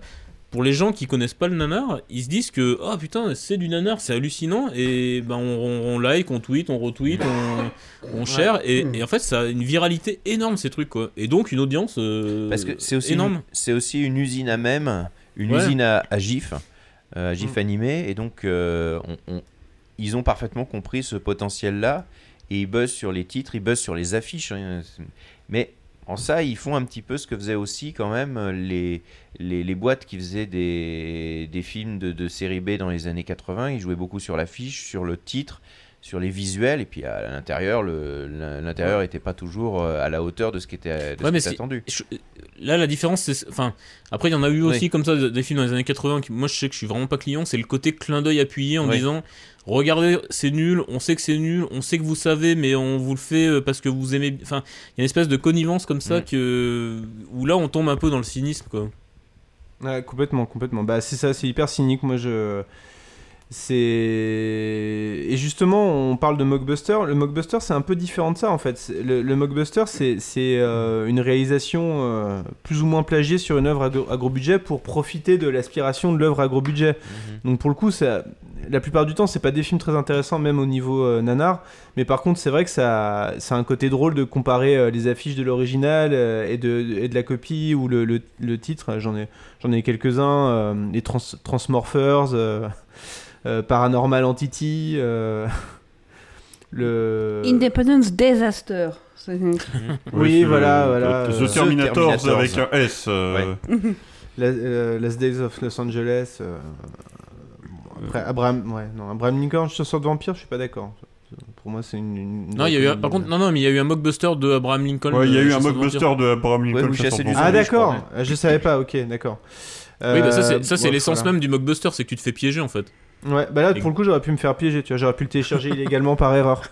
Au ouais. lieu de vouloir Tu télécharger cherchais un vrai illégalement film, pas un vrai l'original. film. quoi. Où est cette, euh, cette bonne époque où tu risquais de- bêtement de tomber simplement sur un film pornographique allemand euh, Mais en fait, tu téléchargeant vois- des trucs Mais tu vois aussi la différence tu de sais- démarche, c'est-à-dire que quand, euh, euh, quand Enzo Castellari te fait euh, Les Nouveaux Barbares, euh, il te le vend comme un sous Mad Max, c'est-à-dire, euh, tu, tu, enfin, il est un peu sincère dans sa démarche en disant, euh, ok, je suis pas euh, George Miller, tu vois, mais euh, je vais essayer de te faire, un, je vais, je vais, j'ai un petit budget et je vais essayer de faire un film euh, à la manière de. Et en fait, le mockbuster, tout ce qu'ils ont, les mecs, c'est un titre et une affiche. Et en fait, généralement, même juste un titre.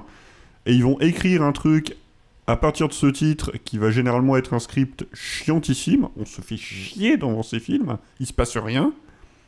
Et on va te le vendre sur le titre où tu vas trouver ça, oh là là, trop génial, j'ai j'ai dégoté un espèce de, de, de super nanar, quoi. Alors moi, il y en a Euh, un là-dessus qui est, qui est très très fort pour faire ça, toujours dans les films de requins, c'est Brett Kelly, qui a quand même fait coup sur coup Jurassic Shark et Raiders of the Lost Shark. Ah oui. Rien que pour les titres, euh, Oui, les oui, films oui, sont à chier. Hein, tu vois, il y a une vraie- Jurassic Shark, je, je trouve qu'il se défend en, tant- en tant que nanar en fait, parce que pour le coup, il est vraiment, vraiment raté quoi. Il est vraiment raté, mais enfin, Mais on sait, on en- sent en quand fait, même que c'est- c'est, il sait ce qu'il fait. Il fait une production amateur vraiment cheapos. euh, euh, il joue aussi sur la connivence du fait que c'est, euh, voilà, c'est, de la série Z. Euh, c'est un, presque, voilà, du, un c'est presque peu- des films high concept, en fait. Hmm? Il y a un titre.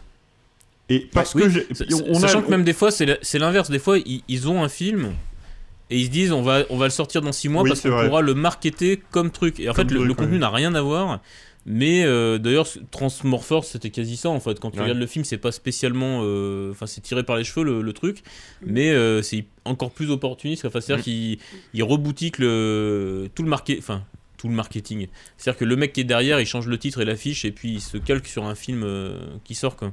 Mais tu vois qu'à un moment, ils étaient devenus tellement forts qu'ils arrivaient à prendre la première bande-annonce et à commencer à intégrer en fait les éléments de cette première bande-annonce dans le film que eux allaient faire et qui allait réussir à sortir Mm. en même temps que, que Ah, le film final. ouais.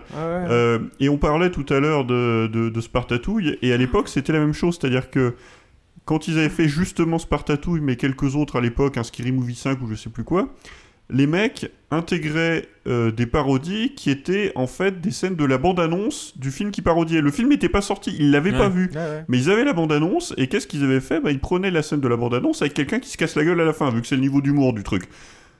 et donc, ils, ils pouvaient sortir le film en disant Regardez, tu vas voir euh, des références à tous les blockbusters de l'année avec un mec qui se casse la gueule à la fin. Ouais, Spartatouille, pas sans avis médical. hein, c'est- faudrait- sur prescription uniquement. Mais il faudrait vraiment regarder s'il n'y a pas les mêmes mecs derrière en termes de création de scénario parce que enfin euh, quand tu enfin j'ai j'ai vu que Sharknado 1 mais j'en ai vu d'autres quelques autres des Asylum et quand tu regardes la façon dont ils introduisent ces références et dont ils créent leurs trucs tu retrouves tellement les mêmes méthodes et les mêmes démarches je, enfin soit ils, soit ils sont inspirés soit il y a probablement des, des gens un peu en commun derrière Ah non, moi je, pense- moi je pense que c'est juste le fait qu'ils sont dans la même démarche en fait. C'est-à-dire qu'ils sont dans le, la, ré- la référence. C'est des films de l'immédiateté. C'est-à-dire qu'en Mm. fait, euh, ils, ils sortent et puis ils sont le reflet de, de deux, trois trucs de contemporains du moment où ils sortent. Mais quand je dis du moment, c'est pas la décennie, c'est le, Ouais. les six mois avant, La les six semaine. mois après. Quoi. Ouais, Mais il faut, ouais. il faut savoir qu'ils suivent un cahier des charges extrêmement précis. C'est-à-dire que euh, c'est vraiment. euh, j'ai- J'avais lu un peu des, des reportages sur eux.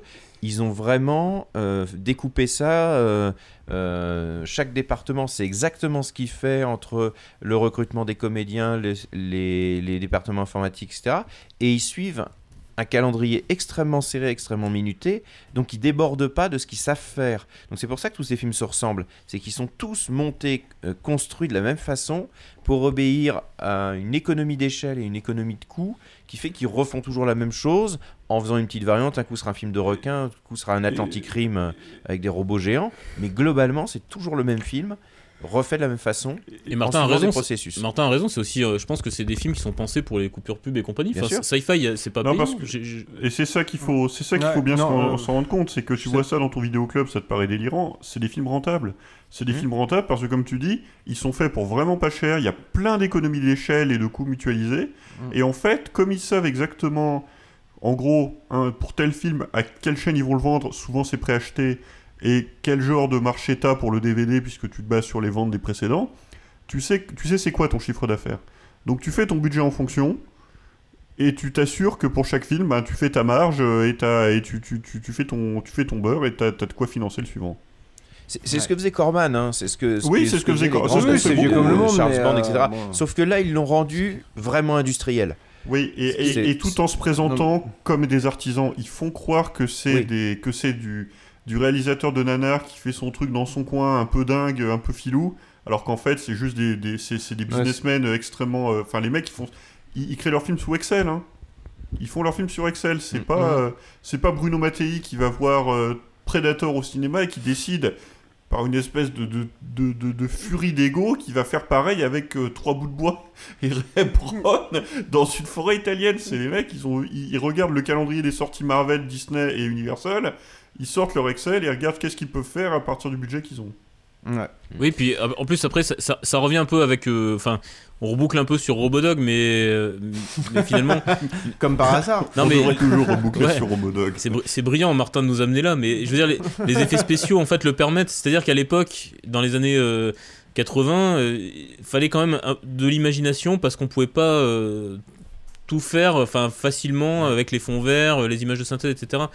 Là, il y a aucun, pour l'instant, à, à ma connaissance, aucun talent qui a émergé de ces écuries. En fait, euh, là Oui, où euh, Corman a fait, euh, a fait émerger des grands noms du cinéma, parce qu'en fait, il fallait des gens à l'époque qui tournaient vite, qui tournaient bien, euh, qui étaient malins, qui savaient comment faire des effets spéciaux efficaces vite. Là, en gros, ça- pour moi, là, le numérique, il a été néfaste. Là où il l'est pas pour le cinéma, enfin, c'est qu'en fait, maintenant, c'est flemmard, quoi. Enfin, c'est, on incrustera un machin, on fait tourner des gens dans- devant un fond vert, et puis, euh, et puis finalement, c'est le, c'est les développeurs, les, les effets spéciaux qui bricoleront un truc qui fait que ça, ça se tient, mais il y a, il y a pas, il y a plus besoin d'être un, un petit surdoué qui va euh, rendre un film correct en très peu de temps. Enfin, D'ailleurs, je veux dire la, un la truc, c'est- plupart des, des gars qui, qui bossent pour The Asylum, en fait, euh, ceux qui s'en sortent, ils vont pas vers le cinéma, ils vont vers la télé, vers Ouais, les bah séries ça- télé. Quand on regarde les, les- les CV des gens qui ont commencé chez eux, qui, qui n'y sont plus, la plupart du temps, ils bossent pour les séries télé, pas les séries télé les plus haut de gamme. Ils vont bosser sur Disney Channel, ils vont bosser pour, là encore, des gens qui sortent de, l'industriel euh, bien calibré. Et je vais dire, t'as un autre truc aussi, c'est les acteurs, c'est-à-dire qu'ils prennent souvent des vieilles gloires Mm. euh, avec des noms connus. Oui, ce qui oui, fait que par rapport aux années 80 et à l'industrie telle qu'elle existait à l'époque, t'as pas le- l'effet, t'auras jamais le fait le jeune qui dit ok c'est peut-être de la merde sur le papier mais c'est ma chance et qui va se défoncer et qui va faire un truc génial et qui va exploser grâce à un, grâce à un film de un film comme ça parce que c'est des mecs en fin de carrière qui en ont plus rien à foutre et qui viennent toucher leur chèque. Mm. Ouais. Bon, voilà, donc c'était euh, c'était pour faire bien comprendre à nos auditeurs que nous nous n'aimons pas ces films. nous n'aimons pas ce genre de film. euh, Je sais pas si t'as vu qu'ils sont maintenant qu'il y a des mockbusters de mockbusters, puisqu'on Ouais. a vu traîner sur internet dernièrement l'affiche d'un film euh, qui s'appelle Clownado et qui est le mélange de ça et de Sharknado. Avec oui, une tornade oui, de bah après, euh, bon, Pourquoi euh, Clownado, euh, c'est pas impossible Non, non, ça, c'est- ça- c'est- ça c'est- fait rire sur un titre à chaque fois et. Mais, et- et- mais mine Et- de rien, ça donne envie. On sait que ça sera de la merde, mais ça donne envie. Ouais. C'est sans ça qu'ils sont forts. Bon. Eh ben merci, merci tout le monde. Est-ce que on a des petites recos avant de, avant de rendre l'antenne? Ouais, si vous voulez euh, pas traumatiser vos enfants avec un film euh, euh, sur les animaux, il y a Cats and Dogs Mm. euh, qui doit s'appeler en français Entre chiens et chats. Comme chien et chat. Comme chien et chat, qui est, qui est très très sympa. Voilà, c'est une bonne Ouais. petite histoire, assez imaginative. Ça va un peu plus loin que les, les chiens qui parlent, euh, les chats qui parlent. Tu vas dire que je te parle tout le temps de Jeff Goldblum. Ouais, mais- voilà. Bah, écoutez, je regarde pas à, à 30 ans passés un film euh, d'enfants sur les chiens et les chats Euh, sans, moi- que moi, si, un, sans que j'ai une grouille pour me pour m'y lancer, quoi. Alors moi j'allais recommander le 2 en fait parce que je trouve que le 2 est encore mieux. Il n'y a pas Jeff Goldblum. Ouais, mais, voilà, euh, Il n'y a pas Jeff Goldblum ni, ni Rick Moranis mais. euh, Excusez-moi, mais le concept d'un film qui est mieux sans Jeff Goldblum, Mais le me- 2, le- je, trouve, je trouve le 2 mortel. En fait, le, comme Chien et Chat 2, c'est une vraie parodie euh, imaginative et pleine de, de, de- de bonnes références pour le coup de, des, des James Bond Mm. quoi. Et il y a, euh, pour, pour donner un exemple de référence, pour le coup, il y a euh, un personnage qui s'appelle euh, la Zenby quoi. Là, C'est c'est- c'est- c'est plutôt, euh, plutôt pointu quoi. Moi, j'avais des Alors moi, références- si, Pardon. sur les, les recos, oui, parce que Ouais. bah, si vous aimez les animaux, si vous aimez Jeff Goldblum, bah la mouche. Parce que voilà, le, le film C'est logique, d'enfance, c'est logique. Le, film à voir avec les tout petits. J'a- J'avais plusieurs recos que je vais essayer d'en- d'enchaîner très vite. Le premier, c'est que si vous aimez les animaux, un autre film, c'est Clodo et les Vicieuses. Donc c'est voilà. Non. C'est le dernier film de Oui, Bourville. Donc c'est un film de cul avec Bourville et un chien. Ça existe. Ensuite, euh, il y a un nouvel événement qui va se faire cet été. Euh, la ré- L'actrice et réalisatrice Ovidie qui annonce la création du Festival international de films de chiens. Donc, qui se tiendra le 13 juillet à Selfroin, c'est une ville en Charente. Donc, si vous voulez y aller, si vous aimez les chiens et les petits animaux, vous pouvez y aller. Et enfin, la dernière reco, c'est pour une chaîne YouTube qui est la chaîne de Mr. Fox, qui est une chaîne qui parle notamment de doublage et de VF, et qui a fait une vidéo sur un événement donc, que vous avez peut-être entendu parler, qui était le doublage sur Amazon Ah oui. euh, de deux films par un robot. Enfin, par Google Trad et par un robot qui fait toutes les voix. Qui est une expérience assez, euh, assez hallucinante en fait à regarder. C'est pas vraiment du nanar parce que c'est juste de l'arnaque. Euh, mais vous pouvez en regarder 5 minutes. On a mis des extraits sur le compte Twitter et c'est assez hallucinant de voir le résultat en fait. Et enfin, c'est très drôle pendant 5 minutes. Après, euh, c'est plus drôle, mais pendant 5 minutes, c'est très très drôle. Alors aussi sur les recos vidéo, moi je conseillerais la chaîne euh, euh, Conneries sur VHS qui a sorti dernièrement euh, une série, enfin un, film sur le montage en fait, sur les dégâts du mauvais montage au cinéma avec du pitoff, avec du Jean-Marie Poiret, avec tout ce qui se fait de pire en termes de montage calamiteux, avec du transporteur, et qui montre à quel point un mauvais montage peut tuer euh, littéralement des scènes, euh, peut tuer même des, des, bons combattants, même des, des bons artistes martiaux qui se, euh, peuvent être massacrés par un montage calamiteux. Et comment l'hystérie, notamment, il, revient sur Jean-Marie Poiret, bah, comment le montage est important. À, partir de, cette vidéo, donc vous allez comprendre pourquoi le montage c'est un art complexe et que ça- c'est un point de vue sur le film. Donc oui, c'est vraiment, euh, vraiment quelque chose à voir. euh, conneries sur VHS. Très bonne chaîne. Moi, le, moi, le montage, j'ai compris quand, euh, pourquoi c'était important depuis les- le, le cut euh, Robodog et. euh, et euh, c'est quoi déjà Super X-Girl? Oui. Ouais, bah, voilà. J'avoue que je. Puis- Il est assez Depuis que tu ça, tapes les hein. montages du podcast aussi. hein. aussi, aussi. Bon, bah merci tout le monde. Ré- Régis, non, t'as pas, pas de reco, c'est bon? Bon, je sais pas, euh, nous on vient de prendre un chat, c'est super, donc euh, vous peu des animaux, bah. Tu recommandes les chats Prenez un Ah, chat, je- c'est tout gentil, ça fait des câlins et tout, ça vous réconcilie avec ce monde de brutes. Enfin, c'est ma... ce sera ma reco tendresse du soir. Quoi. Très bien. Bah, je me permets une auto-reco aussi. C'est un podcast que j'ai lancé. euh, c'est qui le plus fort On fait des oppositions entre des personnages euh, de fiction, euh, des personnes, euh, des, des personnages historiques euh, et des animaux aussi. Donc, on a fait un épisode chien contre chat. Et où il y a des extraits de Comme chien et chat de, de Chaventurier de Noël et de Robodog. Et il y a aussi un épisode où, euh, où Rico est là et on fait le, le combat entre Cthulhu et, euh, et Godzilla. Un bien beau combat. Un bien beau combat.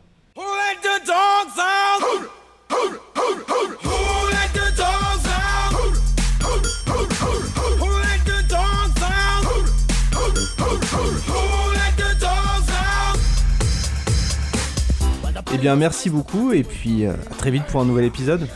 À bientôt. C'est Martin. Au revoir. Allez, salut Nanardeur. Tell the fellas start the name calling. And the girls respond to the call. I hear a poor one shout out. Who let the dogs out? Who let the dogs out?